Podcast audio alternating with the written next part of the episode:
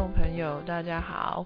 很高兴又跟大家见面了。那今天要跟大家谈的一个主题呢，是我录制这个节目的一个初始的构想，以及在制作的时候所遇到的困难，还有我所制作的时候使用的一些设备。呃，有兴趣的朋友可以一起加入这个自己制作广播节目的这个行列。那话不多说，我们节目就现在开始吧。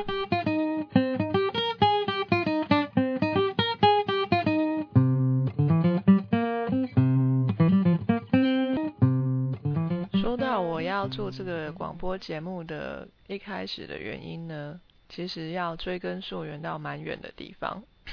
主要呢是我之前所使用的 Windows 系统的电脑呢，开始日渐的。被时代所淘汰，所以它这个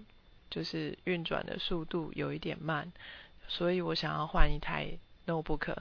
那在换 notebook 的时候，考虑到了苹果电脑，因为这个时候正好以前一直是以高价位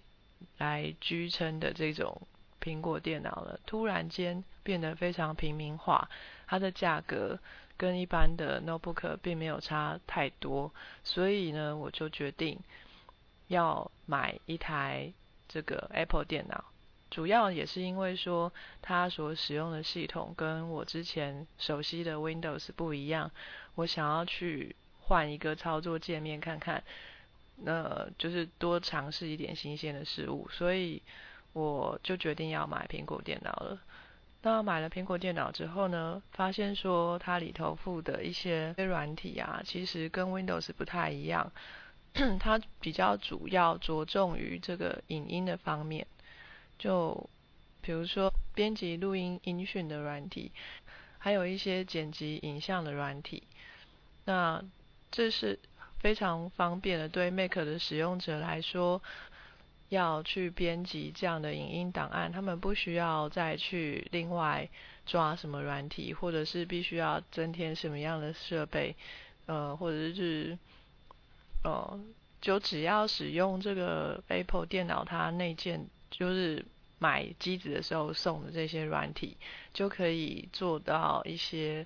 呃看起来很华丽、很绚丽的一些技巧。但其实这些都是比较呃容易操作，就是非常 friendly 的一些，这是操作界面啦。但是至于要做到更深的，比如说特效，或是要再去修这个音讯档的这个品质的话，还需要再用到更高级的软体。当然不是我们这个随便的这个门外汉可以做得到的。当然啦，如果电脑上有这样好的设备呢，你不会用或是你不想用，也可以晾着它，不要去用它的。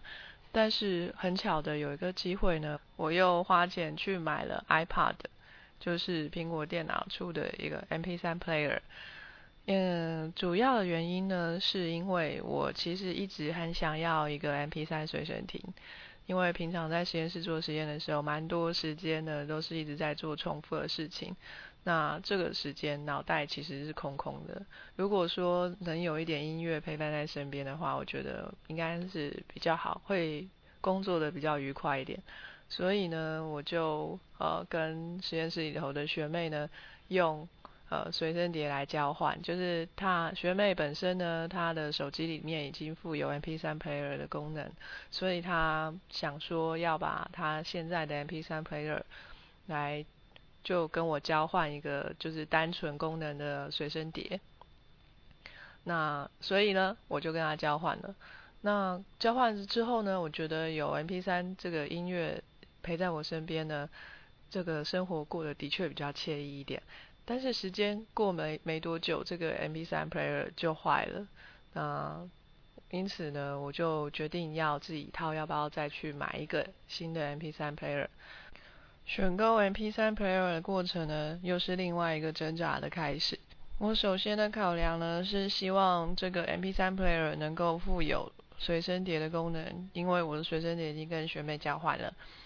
既然他要当我的随身碟呢，我当然希望它的体积能够越小越好。因为这样插在这个 USB 的孔上面，才不会去占到别人的位置。当然，更重要的是，这个 MP3 所播放出来的音讯品质当然要好一点喽，不然怎么会是换一个更好的 MP3 player 呢？所以我就到了卖场去各家比较啦。呃，到了每个 MP3 player 的贩卖处呢，都请店员把这个耳机拿给我试听看看。后来发现呢，比较之下，果然 iPad 的它的这个音质是比其他的品牌要好很多，但是它的价格也是人家的好几倍。嗯，当时呢，其实有一点点这个，有一点点花不下这个钱呐，因为同样的记忆体大小以及同样的记忆体大小的 MP3 player，在其他的品牌上面几乎是一半的价钱，但是有一点点的虚荣心作祟，我也想要有一台 iPad，所以我就买了最便宜的 iPad，就是最小的。iPad Shuffle，它没有荧幕，也虽然上面，嗯，它并没有荧幕，虽然它也有这个圆形的这个选择的界面，但是呢，它长得跟很高级的那种硬碟式的 iPad 还是差很多。它只是一根小小的白色的棒子而已。其实这个 Shuffle 在使用上面呢，还是有许多的不方便，因为呢。这个 Apple 他们的秉持的理念呢，非常的保护著作权，所以在 iPad 它设计的时候，它就是必须一定要用 iTunes 这个软体，才能将你的音乐透过这个软体放到 iPad 里面去。放进 iPad 之后，里面的 MP3 它会被呃，转化成另外一种格式，而没有办法再从 MP3 player 里面将这个 MP3 file 拉出来，所以这个 iPad 是只进不能出的，它就是在保护著作权，希望说你拿到的是呃正版有版权的 MP3 file，然后放到随身碟以后，你没有办法再拿，就是分享给其他的人，这样子。如果其他人想要听的话，请他们自己去买正版的 MP3 file 这样子。那这当然是一个很好的美意啦，但是在呃，我也不知道是不是台湾人的想法啦。但是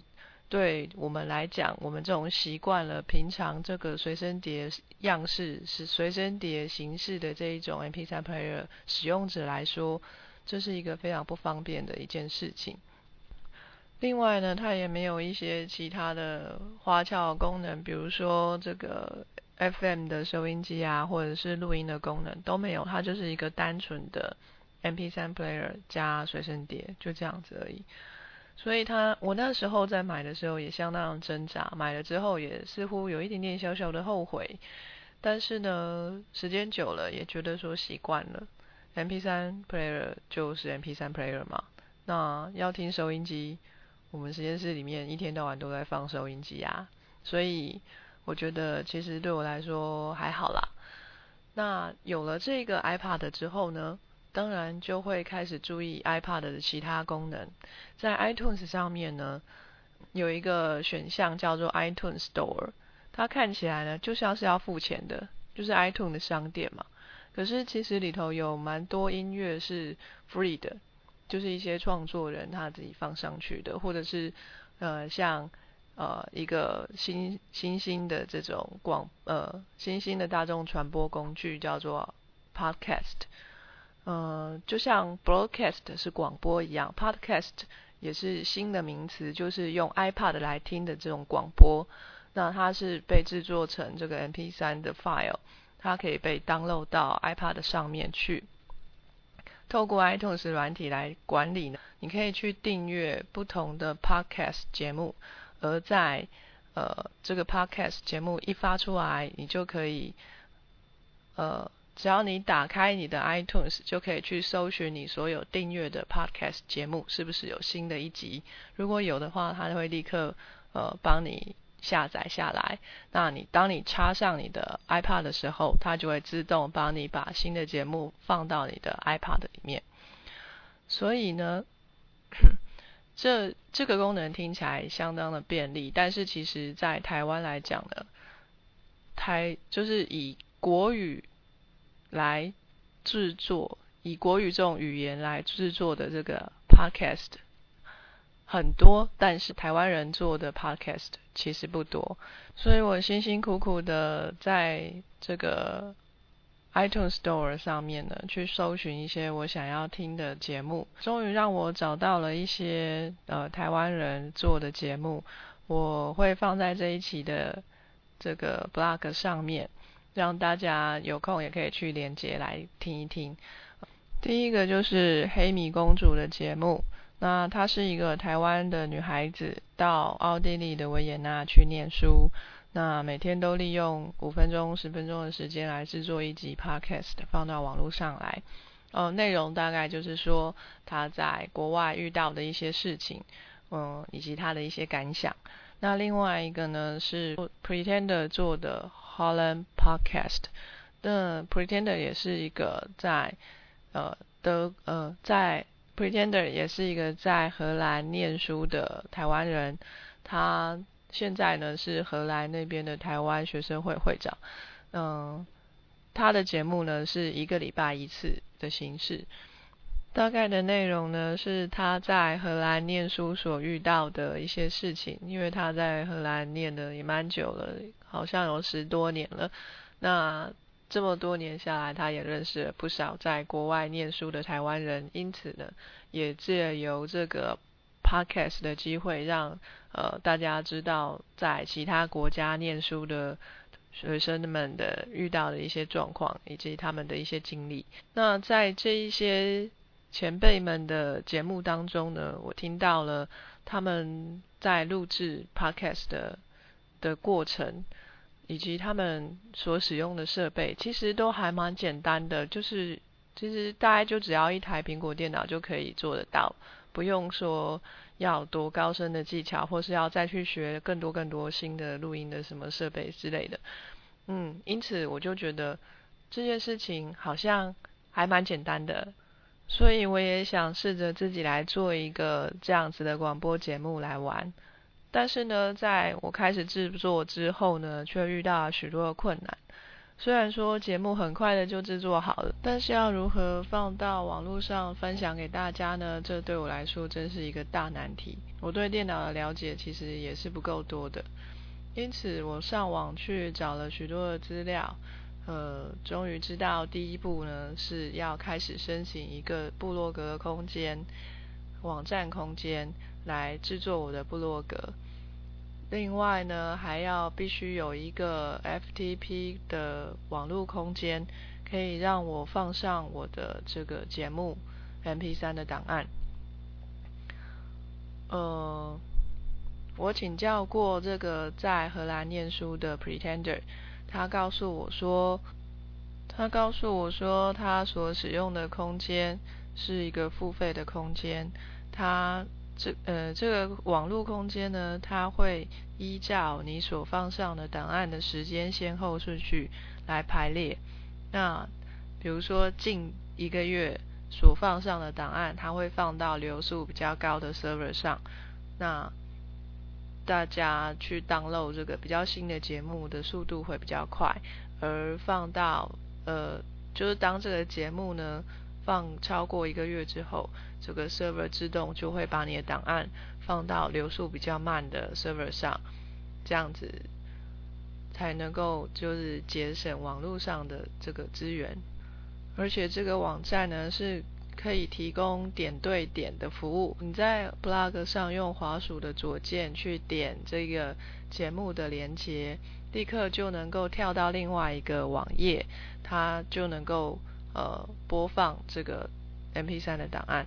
但是我所找到的 FTP 网站是一个免费的空间，所以它没没有提供这样的连接，所以我的 blog 上面呢，呃，各位听众只能在连接上面点击滑鼠的右键，然后按下载档案，或者是储存档案，来把这个 MP3 档案储存下来在电脑里面，然后才开始收听，这是有一点点不方便的地方。再来呢，我也希望能够将我的节目放上 iTunes Music Store 上面，这样子呢，好像才是真的 Podcast，所有的 Podcast 都在上面。那你在做选择的时候，才能够快速的搜寻到你的节目。但是呢，呃，我试过去申请这样子的一个呃 Music Store 的位置，但是呢，他要求我必须要有信用卡，而且是在美国或者是他列举了一些国家的信用卡，才能够去申请这个 Music Store。但是很不巧的呢，他所列举的那些国家里面并不包括台湾，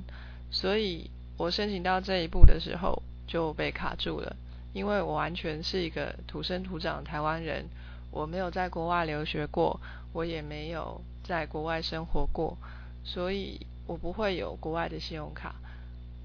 我也不知道该怎么解决这个问题。当我遇到这个问题的时候，其实有一点点的愤愤不平。因为其实，在台湾的 Mac 使用者是越来越多了。自从 Mac 的价钱比较呃平易近人之后呢，蛮多人都愿意去尝试 Mac 这个新的系统。但是似乎 Mac 的诚意不是那么大，因为呃，比如说像 Music Store，它就限定了某些国家的呃信用卡才能够登录。另外，比如说 iPhoto，这是一个呃。Mac 上面附的修图的软体，它能够自己制作相簿，做很很华丽、很绚丽的电子相簿。那在国外呢，它能够呃提供一个服务，是你能够把这个档案就是传输到这个印刷厂去，它能够做一本美美的相簿给你。就是这本相簿是由你自己设计的，那印刷厂帮你印出来，然后。就寄回给你，但是我们在台湾就是没办法做到这一点，就是只是因为我们在台湾，所以我觉得还蛮难过的吧。就是蛮多 Mac 上面也许可以得到的乐趣或是服务，在台湾就是没有办法享受得到。如果大家呢有在注意 Apple 的产品，或者是曾经使用过 Apple 的呃电脑的话，也许有一个网站大家会蛮熟知的，就是老地方冰果室这个网站。这个网站呢，上面有蛮多 Mac 方面的老手，他能够，他们都很热心的来回答一些 Make 新手的问题。嗯，所以我也常常上这个网站去看。当然，这个网站也率先有了一个 podcast 的节目。那在上面呢，这近几期吧，他们访问了呃一个刚刚成立的公司叫 Hypo，他们就是立志要把这个 Apple iPhoto 的这个相片呢，能够在台湾也能够印出来。所以他们就是很努力的写程式。然后跟印刷厂联络，他们的辛苦的过程呢，在老地方冰果室的 podcast 上面，大家都可以听得到。所以虽然说我们现在目前使用 Mac 还有那么一点点的不方便，但是我相信未来呢，在 Mac 的使用上面呢，会是更容易而且更有乐趣的。另外提到我所使用的。这个录音工具其实很简单，如果是要收音的话，其实一台 iBook G4 就绰绰有余了。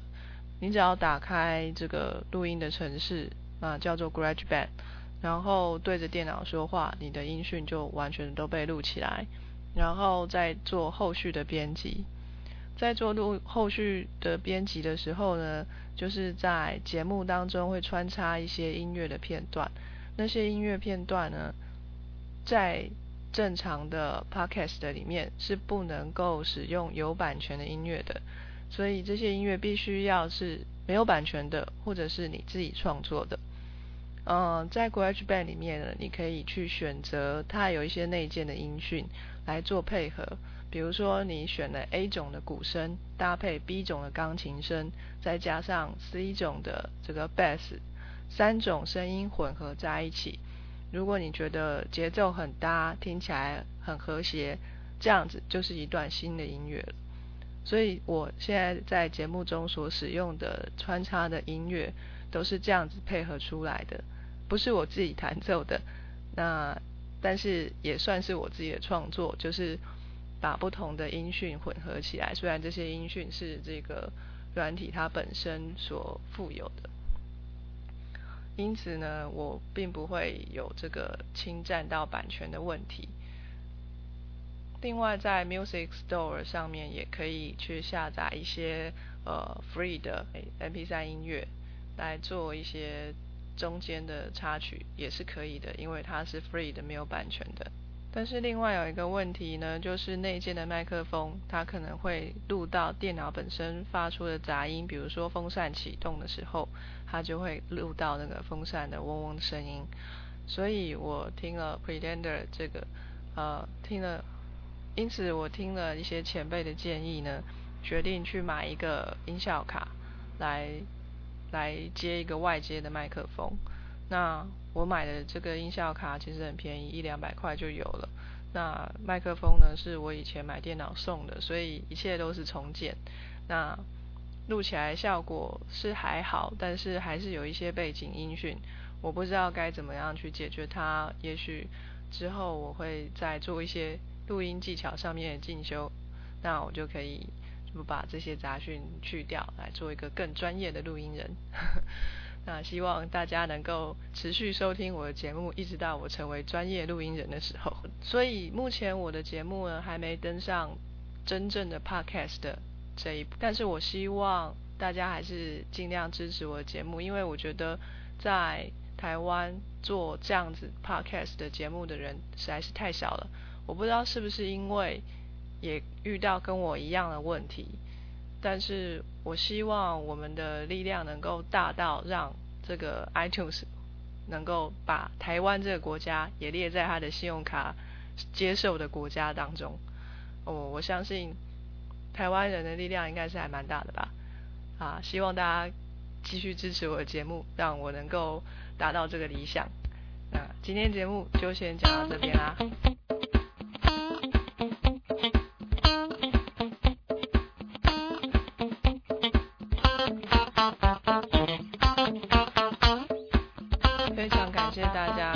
这一次 Sky in the World 诞生的故事。那接下来下一周的节目呢，我打算会去访问一位这个台中的餐厅的老板。那这家餐厅呢，非常的特别，它在博馆路上。其实我已经邀请蛮多朋友去过了。那下一次的节目当中，我会邀请到他来跟我们做一个访谈。好，那请各位期待下一次的节目喽。拜拜。